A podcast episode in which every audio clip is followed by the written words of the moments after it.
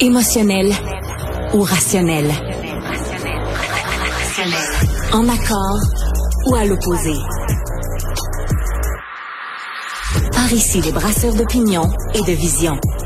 Les rencontres de l'air. Mettons, Isabelle, que tu avais à passer 18 euh, heures couchée sur une civière dans une urgence au Québec. Quel serait ton état d'esprit? Est-ce que tu serais A, heureuse, B, sereine ou C, en s'il vous plaît? Euh, je serais A pour about. Salut Alex. Bonjour. Écoute, sincèrement, je trouve que je trouve que c'est bien sûr euh, une nouvelle importante aujourd'hui parce qu'il y a des chiffres qui sont sortis du ministère de la Santé et des Services sociaux euh, pour l'année 22-23 euh, qui ont été obtenus par le Journal de Montréal qui confirment que, en fait, la situation dans les urgences au Québec a empiré au lieu de s'emmuter et qu'à peu près un patient sur quatre au Québec a dû, doit attendre ou a dû attendre 24 heures sur une civière en attendant qu'on qu'on s'occupe de son cas. Il y a même plus de 7% des Québécois qui ont passé deux jours, plus de 48 heures euh, sur la civière en attendant qu'on puisse trouver une façon de, s'occuper de leur santé. Sincèrement, là, c'est un problème récurrent. On le fait, euh, on le fait au moins trois fois par année. Là, ça fait la une parce qu'il y a des moments et, à l'approche de l'été comme ça.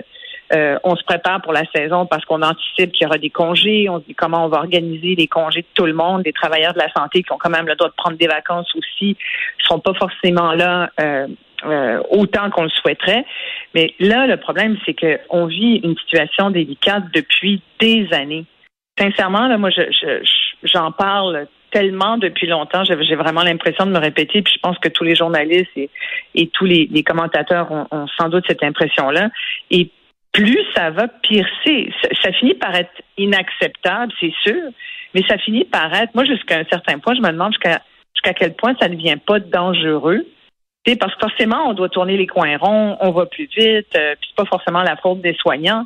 Mais il y a un moment donné, est-ce que les gens, moi quand j'entends euh, euh, des, médecins spécialistes en médecine d'urgence nous dire, c'est sûr qu'on pourrait donner de meilleurs soins, c'est sûr qu'il y a des patients qui reçoivent peut-être pas les, les meilleurs soins quand ils vont à l'urgence.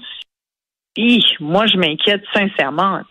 Et là, il semble que depuis deux mois, ben, on assiste à un nouvel exode des travailleurs de la santé et de l'urgence qui quitte carrément. Là. C'est même pas je pars en vacances. C'est je quitte, je démissionne, je vais travailler dans des agences ou carrément changer de, de, de métier euh, pour des emplois de jour.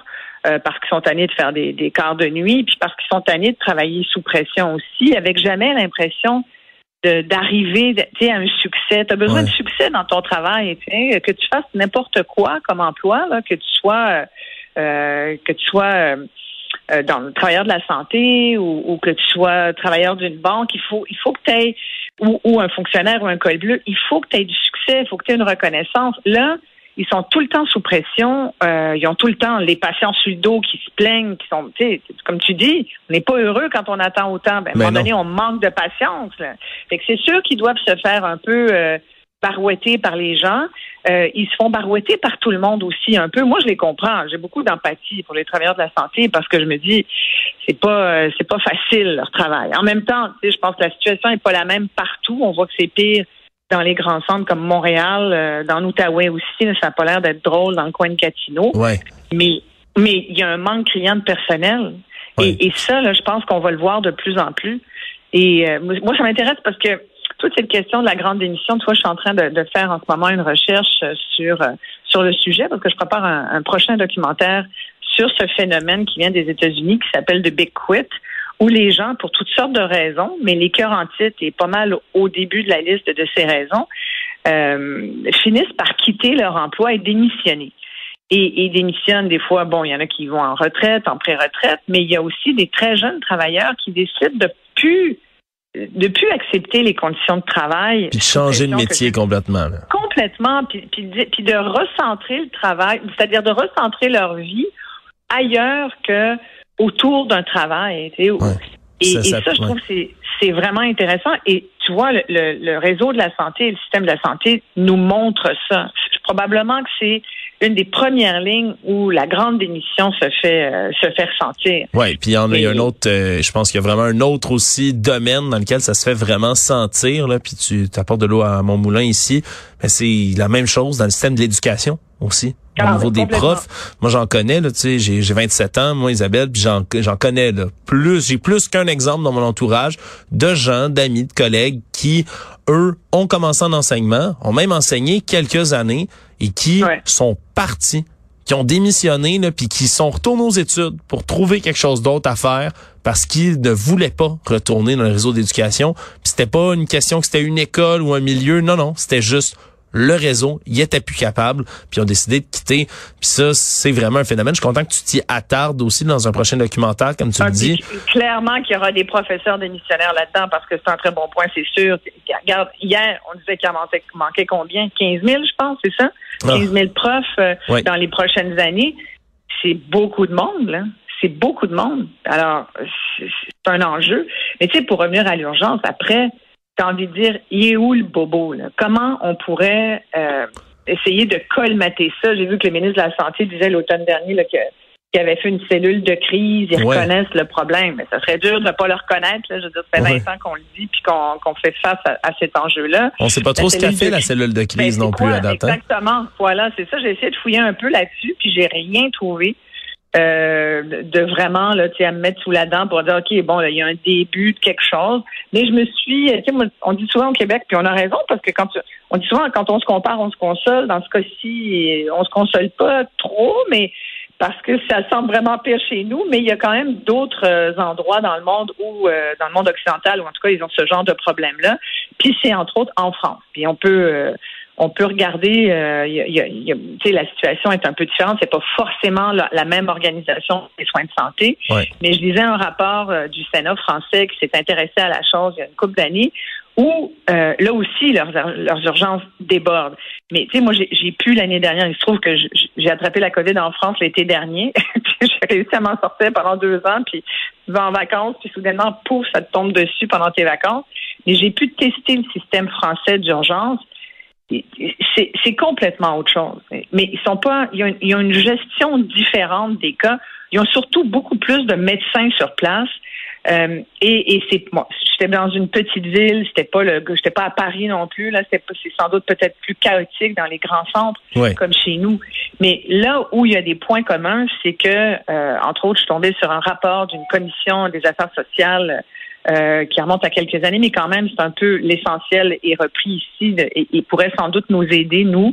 Et on dit les urgences hospitalières, dans le fond, sont le miroir des dysfonctionnements de notre système de santé. Et les Français sont vraiment intéressés à tout ça. Je te, écoute, dans ce rapport de cette commission, c'est un travail magnifique. J'ai envie de l'envoyer à Christian Dubé tellement euh, tellement cette référence-là m'a beaucoup renseigné. C'est vrai qu'il y a des choses comme ce qu'on dit aujourd'hui, c'est-à-dire que oui, il y a le problème de manque criant de personnel. Il y a aussi, ils, ont remarqué qu'effectivement, le problème est, pas juste en amont, mais il est en aval. C'est-à-dire, une fois que les gens arrivent, ils ont le même problème que nous. On souhaite qu'il y ait moins de monde qui arrive à l'urgence. Ça, c'est en amont. On essaie de dire, OK, on va faire en sorte que les gens aillent dans des cliniques, euh, idéalement sans rendez-vous, parce que l'urgence, c'est ça. Tu peux pas prendre un rendez-vous dans deux semaines pour ton urgence. Non, c'est ça. C'est le propre de l'urgence, c'est qu'elle tombe dessus. Tu pas supposé rester 48 heures non plus en situation d'urgence. C'est une longue urgence. Non plus, non plus. Et donc là, qu'est-ce que tu fais? Les gens, par désespoir, en désespoir de cause, devant cette espèce de vide, de désert de soins, parce qu'ils sont pas, on n'arrive pas ni au CLSC à répondre à la demande, ni dans les cliniques. À mon avis, il y, a, vraiment aussi une grande réforme à faire dans les cliniques. Là, le Christian Dubé en a ouvert quelques-unes, des nouvelles qui vont fonctionner avec des euh, des infirmières spécialisées, mais mais n'empêche que c'est pas suffisant là, pour répondre à toute la demande. Bref, il faut gérer ce qui s'en vient en amont, c'est tout l'arrivage de patients qui arrivent à l'urgence en amont, mais qui pourraient être traités ailleurs. Mais il y a aussi tous les patients qui, en aval, attendent d'aller euh, être soigné dans les étages. Et, c'est quand même beaucoup. C'est un hmm. patient sur deux, c'est 45 mais on va faire un chiffron, on va dire un patient sur deux en ce moment qui est à l'urgence, qui attend un lit, ce qu'on dit en guillemets, sur les étages, c'est-à-dire d'être hospitalisé. Et au-delà du problème de manque de médecins, du manque d'infirmières, il y a ça. On va parce qu'il y a quand même du travail qui se fait à l'urgence. Il y a des diagnostics, on te stabilise. Quand c'est vraiment une urgence urgente, on va te prendre en charge. Mais après, combien de temps ça prend euh, avant que tu puisses voir ton médecin spécialiste, parce que tu as, le triage, après tu as le médecin généraliste qui vient te voir. là, c'est là où il y a du, temps qui se perd. Des fois, ça peut être 12 heures avant qu'il vienne, parce qu'il est occupé avec quelqu'un qui est plus urgent que toi, tu comprends? Quand ça saigne, puis que toi, tu saignes pas, ben, l'autre passe avant. C'est, ça aussi, c'est ce triage-là peut être modifié à tout bout de champ selon les cas qui arrivent. Il y a des urgences qui sont tu vas à l'urgence du CHUM à Montréal, tu as toutes sortes de cas. Là, c'est comme, tu as déjà beaucoup qui viennent en, en, urgence euh, psychiatrique aussi. Ceux-là, on ne sait jamais trop où les mettre, comment les comment les stabiliser. C'est une autre gestion de, de, de, soins. Fait que là, après, moi, je, écoute, j'y vais souvent, malheureusement, pour, euh, pour euh, j'ai plusieurs proches autour de moi là, qui, qui ont besoin de qui malheureusement s'y retrouvent et puis et puis, je, je, sincèrement, je le vois. C'est pas que les gens ne fonctionnent pas, travaillent pas. Ils courent. Moi, je vois du monde courir tout le temps, tout le temps. J'ai envie de leur dire, mon Dieu, puis surtout au CHUM, le nouveau CHUM, c'est juste des corridors. C'est juste des corridors. C'est fou, hein? Ouais. C'est fou, puis surtout quand je, quand je t'entends, Isabelle, là-dessus, là, tu sais, le terme que j'ai le goût d'utiliser dans cette situation-ci, c'est vertigineux. Le problème du système de la santé, puis je dis le problème, mais les problèmes, la légion de problèmes. Puis là, tu en fais une énumération depuis tantôt, mais tu pourrais continuer, je pense, pendant l'émission complète à nommer ah, des problèmes. Je un livre là-dessus, je te jure. Ben oui. J'allais aussi parler de, Il y a quand même plusieurs médecins qui ont ce, ce réflexe hospitalier aussi. Puis j'ai un exemple aujourd'hui. J'ai une de mes proches qui me racontait ce matin elle prend, euh, elle a une maladie chronique, elle prend un médicament qui est vraiment pas bon pour elle, c'est un nouveau médicament. Euh, elle essaye de joindre son médecin spécialiste, incapable. Finalement, elle se rend compte que le, message qu'elle a fait il y a deux semaines au bureau du médecin spécialiste, il s'est jamais rendu. La secrétaire et l'infirmière, pardon, à deux personnes, n'ont jamais fait le médecin. Le médecin a fini par est passé par la compagnie pharmaceutique du médicament, parce que c'est un médicament d'exception, sous tête, bref, je passe tous les détails. C'est la compagnie pharmaceutique qui a réussi à joindre le médecin spécialiste pour dire faudrait vous appeliez votre patiente, elle va pas bien. Le médecin appelle, il dit Ah, tu aurais dû m'appeler. Fait que la, personne a dit ben sincèrement, je vous ai appelé, j'ai laissé deux messages à deux personnes différentes de votre équipe. Il dit ben comment ça, je, je, je les ai pas eus. Alors, c'est comment tu arrives à rejoindre le, médecin spécialiste? En attendant, la personne, elle va pas bien. Euh, et le médecin lui dit, ben écoute, il faut, euh, je vais te rentrer à l'urgence, puis on va te mettre sous soluté. Non, c'est une personne qui est immunosupprimée en partant. Aller à l'urgence, c'est la dernière chose. C'est la dernière affaire que tu fais quand tu es immunosupprimé ben parce que tu peux attraper une maladie nocosomiale, une maladie d'hôpital. Tu n'as pas envie d'y aller pour le moindre la moindre douleur ou le moindre sentiment de mal-être que tu as. Tu veux que ton médecin réponde à ça.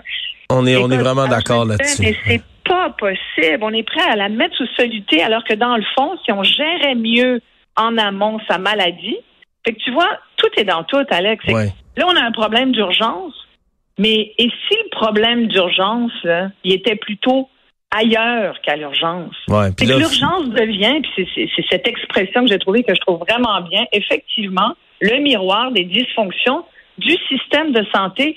Ça bloque à l'urgence, puis ça déborde parce que partout ailleurs autour, on n'est pas capable d'organiser les soins. Oui. Puis c'est extrêmement difficile de savoir par où commencer. Puis c'est toujours un peu le même problème qui revient. Par là?